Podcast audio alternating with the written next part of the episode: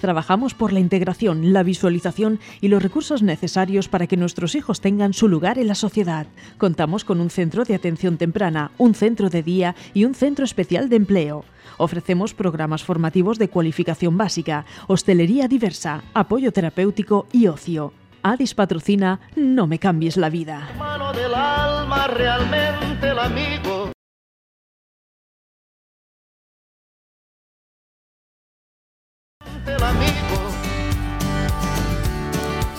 Muy buenos días y muy bienvenidos a No me cambies la vida. Un lunes más, eh, parece que, que vuelan los días, vuelan las semanas, ya estamos de nuevo aquí en Cope Sureste, además en un día un poco grisáceo, pero bueno, también que si tiene que llover, chicas, muy bienvenidas, buenos días, que llueva ahora. Buenos días. Bueno, hoy escuchamos solo voces femeninas. ¿Por qué? Pues estamos en la previa de ese 8 de marzo, del Día de la Mujer, y hoy pues me acompañan solo chicas y no me voy a quejar, ¿vale?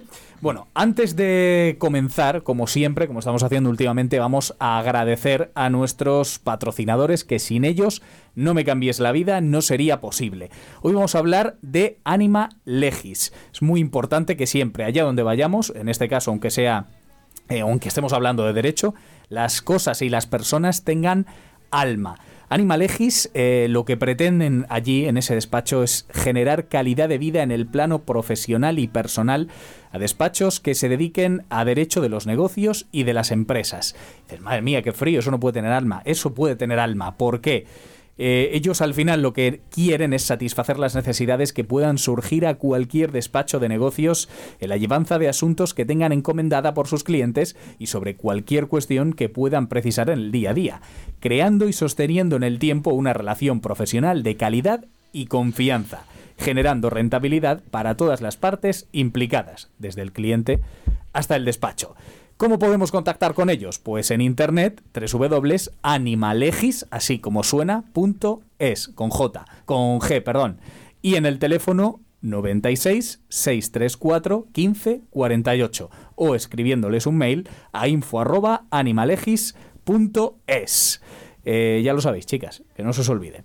Bueno, ahora sí ha llegado el momento de darle la bienvenida a nuestra entrevistada de esta mañana, nuestra entrevistada de este lunes. Es una entrevistada eh, especial y muy acorde a nuestro 8 de marzo, porque al final eh, nosotros siempre buscamos entrevistar a alguien importante de la región de Murcia o de la Vega Baja. Y fíjate, en este caso, como ha sucedido en alguna otra vez, es alguien importante, en este caso es una mujer, importante a caballo entre la Vega Baja, entre Orihuela y entre la región de Murcia. Ya tenemos al otro lado a la catedrática de Biología Celular de la Universidad de Murcia, María Ángeles Esteban. María Ángeles, muy buenos días y muchas gracias por estar con nosotros aquí en No Me Cambies la Vida.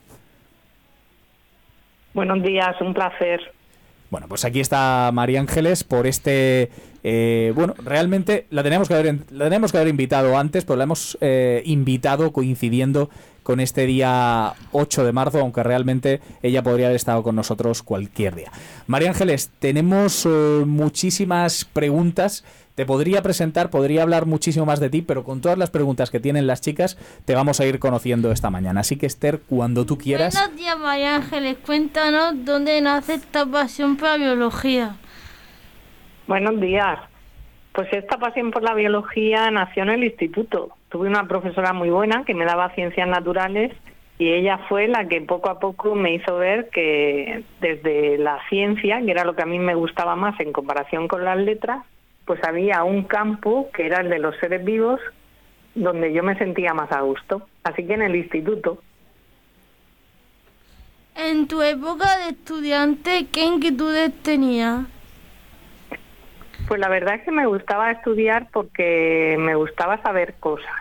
Era muy curiosa, quería entender por qué funcionaba todo de la manera que lo hacía y siempre me estaba haciendo preguntas. Así era y así sigo siendo. ¿Qué función desempeña la Academia de la Ciencia de Actualidad? Bueno, pues en la Academia de la Ciencia soy una de las últimas que ha llegado prácticamente e intento poner mi grano de arena.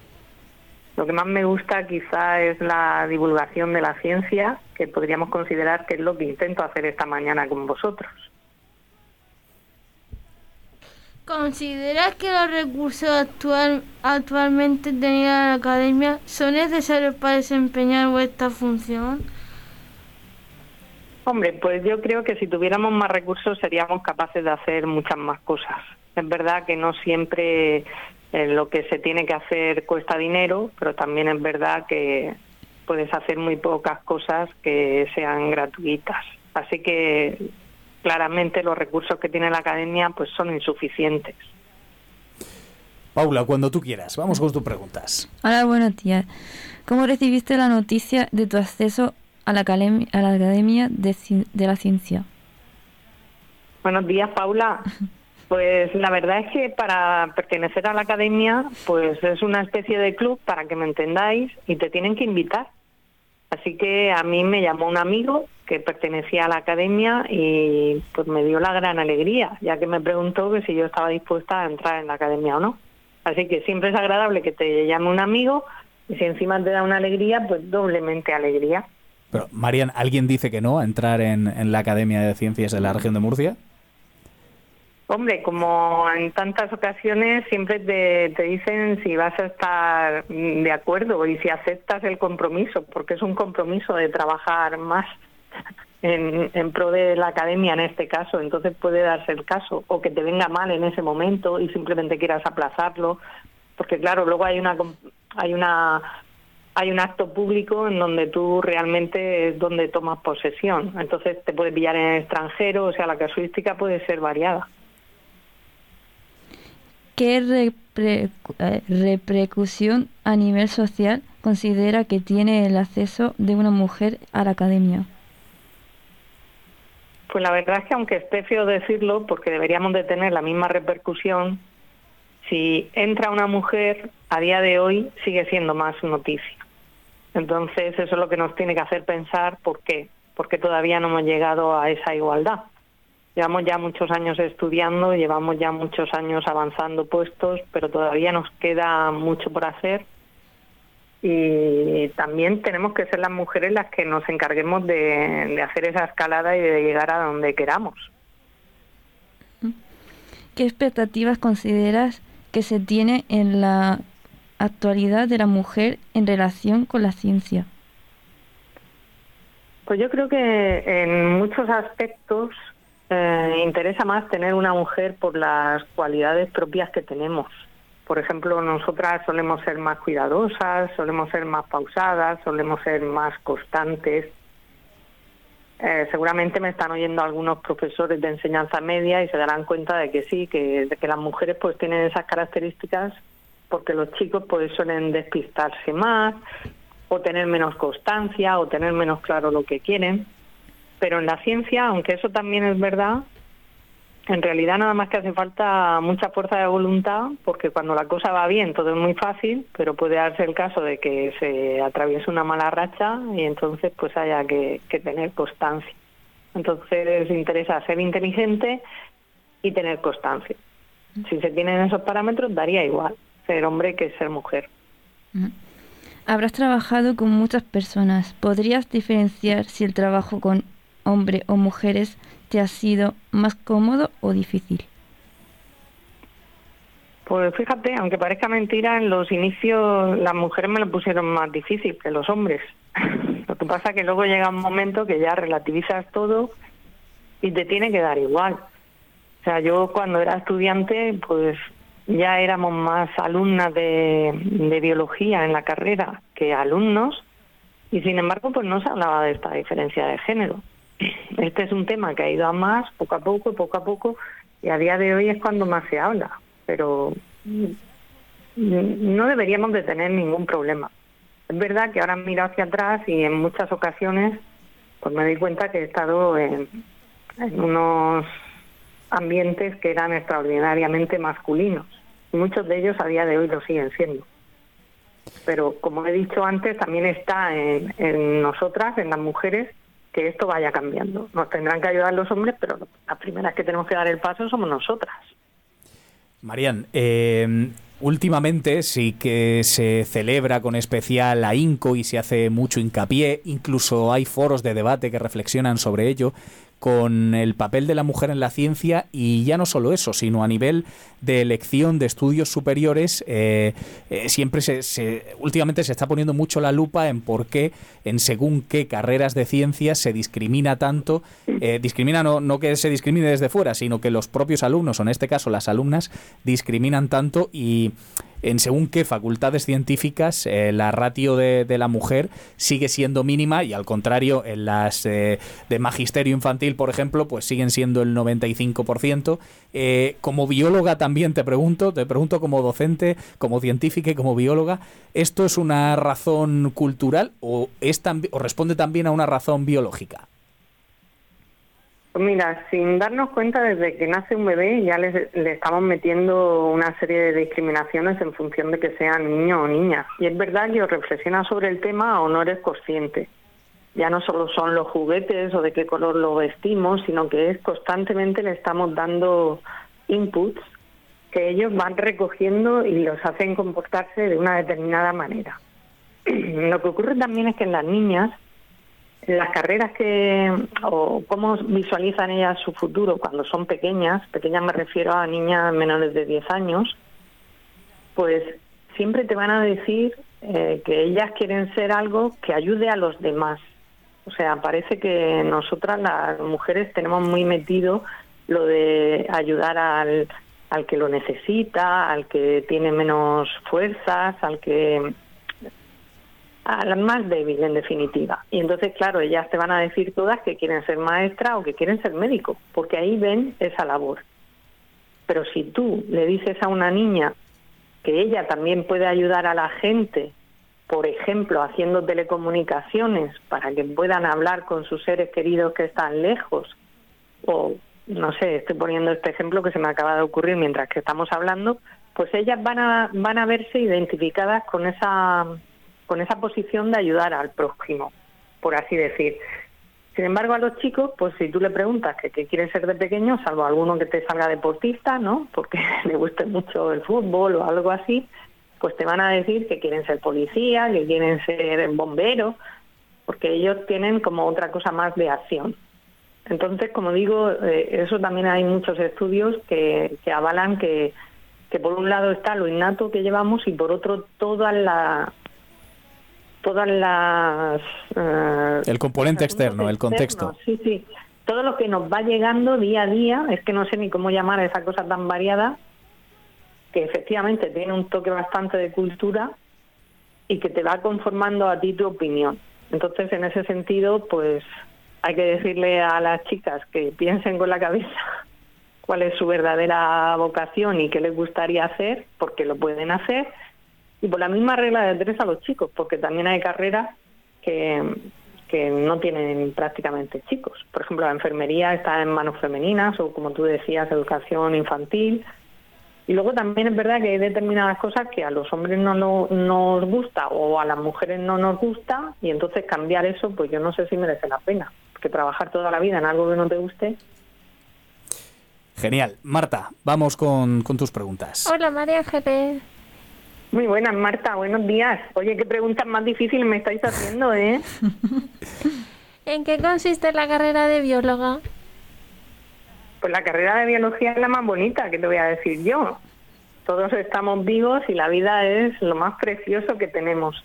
La vida es lo que se tiene que hacer cualquier cosa por protegerla y da igual que estemos estudiando una planta, que estemos estudiando un animal, vosotros sabéis que hay un montón de animales, un montón de plantas, pues todo eso se estudia en la carrera. Incluso sabéis que hay bacterias. Ahora que estamos con el virus todavía, con el coronavirus, unos bichitos súper pequeños, pues eso también son seres vivos, las bacterias, y también se estudian en la biología. Así que es lo más chulo. Ahora que viene la primavera, por ejemplo, todo eso se estudia en biología, el mar, el aire. ¿No os parece fantástico a vosotras? Sí. sí. Claro, muy bonito. ¿Por qué la elegiste? ¿Qué te aporta? Pues la verdad es que a mí me, mm, la elegí, como dije, porque yo era de ciencias y siempre me gustaban, pues aunque parezca que no, me gustaban las matemáticas, la física, la química y también las ciencias naturales. Entonces tuve una profesora muy buena que ella era veterinaria. Fijaros que ella no había estudiado ni biología, pero yo no lo sabía, me enteré después. Y entonces pues me, fue lo que más me gustó, así que no lo dudé y me metí en la carrera. ¿Y cuál era la segunda parte de la pregunta? ¿Y qué te aporta? Ah, pues yo cuando ahora investigo, que yo trabajo sobre pececitos, peces que viven en el mar, seguramente habéis comido alguna vez dorada, lubina, pues yo me dedico a, a, ver si pueden crecer más rápido, si le pasa algo al pez a que estén mejor, que tengan buen aspecto, buen color, todo eso.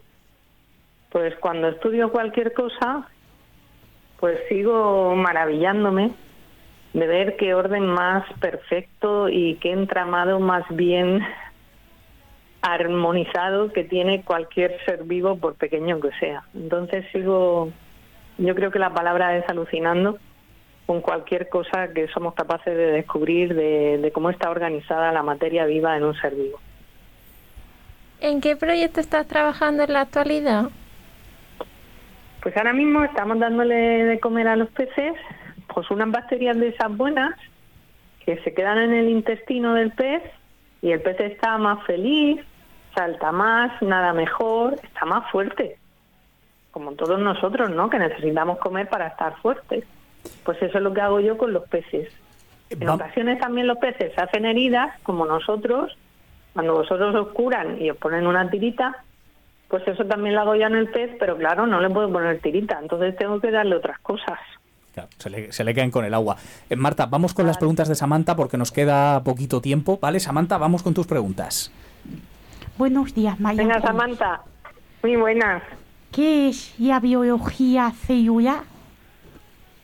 Pues la biología celular es una parte de la biología que, como el propio nombre indica, pues estudia la célula. ¿Qué es la célula? Sería la siguiente pregunta. Pues es la unidad más pequeña que tiene vida. De hecho, hay algunos animales que solamente están formados por una célula. Cualquiera de nosotros estamos formados por billones de células, muchísimas células. Por ejemplo, si habéis visto un gusanito o una mosca o algo de eso, que son más pequeños que nosotros, tienen menos células. Si habéis llegado a ver un elefante o algo así, pues tienen más células o un árbol muy grande. Así que la unidad más pequeña que tiene vida. ¿Qué supuso para ISBA premio extraordinario de doctorado en biología en 1992 y el premio Hakuma de investigación en acuicultura en 2001? Pues la verdad es que los premios siempre son um, un estímulo, un estímulo para seguir trabajando. El primero que han mencionado, que fue el premio extraordinario de doctorado, pues alguien puede pensar que si me dieron el premio por hacer la tesis es un premio a nivel individual. Yo no lo considero así, porque le tengo que agradecer al director de mi tesis y a todos los compañeros que estaban en el laboratorio cuando yo estaba aquí haciendo mi tesis, que me ayudaran para que mi tesis saliera tan bien. Entonces, tener ese reconocimiento de mi facultad pues fue un aliciente, como digo, para seguir en esa línea. Y en cuanto al premio Jacumar, pues claro, podemos decir que ha subido un escalón bastante grande, porque ya es un premio que da el Ministerio en su momento de acuicultura de agricultura, ganadería y pesca, y ya es a nivel nacional destacar una investigación. Y esa investigación nosotros la hicimos en, en La Dorada, que se estresaba mucho, como nosotros, nos estresamos mucho. Para que luego digan que los, que los, que los peces no se deprimen y, y tienen... Se deprimen y se estresan, sí, sí, tienen su corazoncito también. Vamos, Samantha, con la última pregunta. ¿Qué nuevos proyectos tienes para realizar? Uf, yo la verdad es que siempre tengo muchos nuevos proyectos porque conforme nos van saliendo los resultados, pues se nos van ocurriendo otras cosas. Entonces, esto es un, como diríamos, un no parar. Tú tienes una idea en la cabeza, la materializas en, en experimentos, obtienes los resultados y esos resultados pues te hacen plantearte nuevas preguntas. Entonces, pues proyectos tengo muchos, pero como hacen los actores con el teatro y cuando tienen algo en cartera, pues no se dice para que salga. Para que no se gafe. Si me lo permitís. Eh, María Ángeles, antes de despedirte, vamos a escuchar un chiste con el que Samantha, con los que Samantha siempre termina nuestras entrevistas. Adelante, Samantha. ¿Qué hace una vaca cuando está en silencio? No decir ni mu. Eh, muchísimas gracias, Samantha. Muchísimas gracias también, María Ángeles Esteban. De verdad ha sido un placer tenerte aquí esta mañana. Yo creo que una buena representación de lo que es una mujer, como dicen ahora, eh, empoderada en, el, en, el, en este caso en el ámbito de la ciencia. Eh, habéis hablado de muchos de sus reconocimientos. Hay que decir que uno de los que más nos ha llamado la atención y, que la ha llevado a la prensa también en los últimos tiempos es aparecer en ese ranking de la Universidad de Stanford. Desde aquí también, claro que sí, la felicitamos. Y María Ángeles, eh, mujer científica, científica mujer. Muchísimas gracias por haber estado esta mañana con nosotros, con las chicas hoy de, de Addis en No me cambies la vida. Muchas gracias, un placer y enhorabuena, chicas. Muy buena entrevista me habéis hecho. Espero que os haya gustado la conversación. Hasta luego, María Ángeles. Nosotros nos despedimos y nos volvemos a escuchar el lunes que viene en No me cambies la vida. Adiós.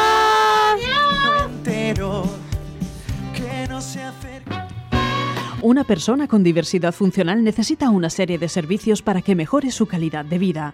En ADIS trabajamos por la integración, la visualización y los recursos necesarios para que nuestros hijos tengan su lugar en la sociedad. Contamos con un centro de atención temprana, un centro de día y un centro especial de empleo. Ofrecemos programas formativos de cualificación básica, hostelería diversa, apoyo terapéutico y ocio. ADIS ha patrocinado No me cambies la vida.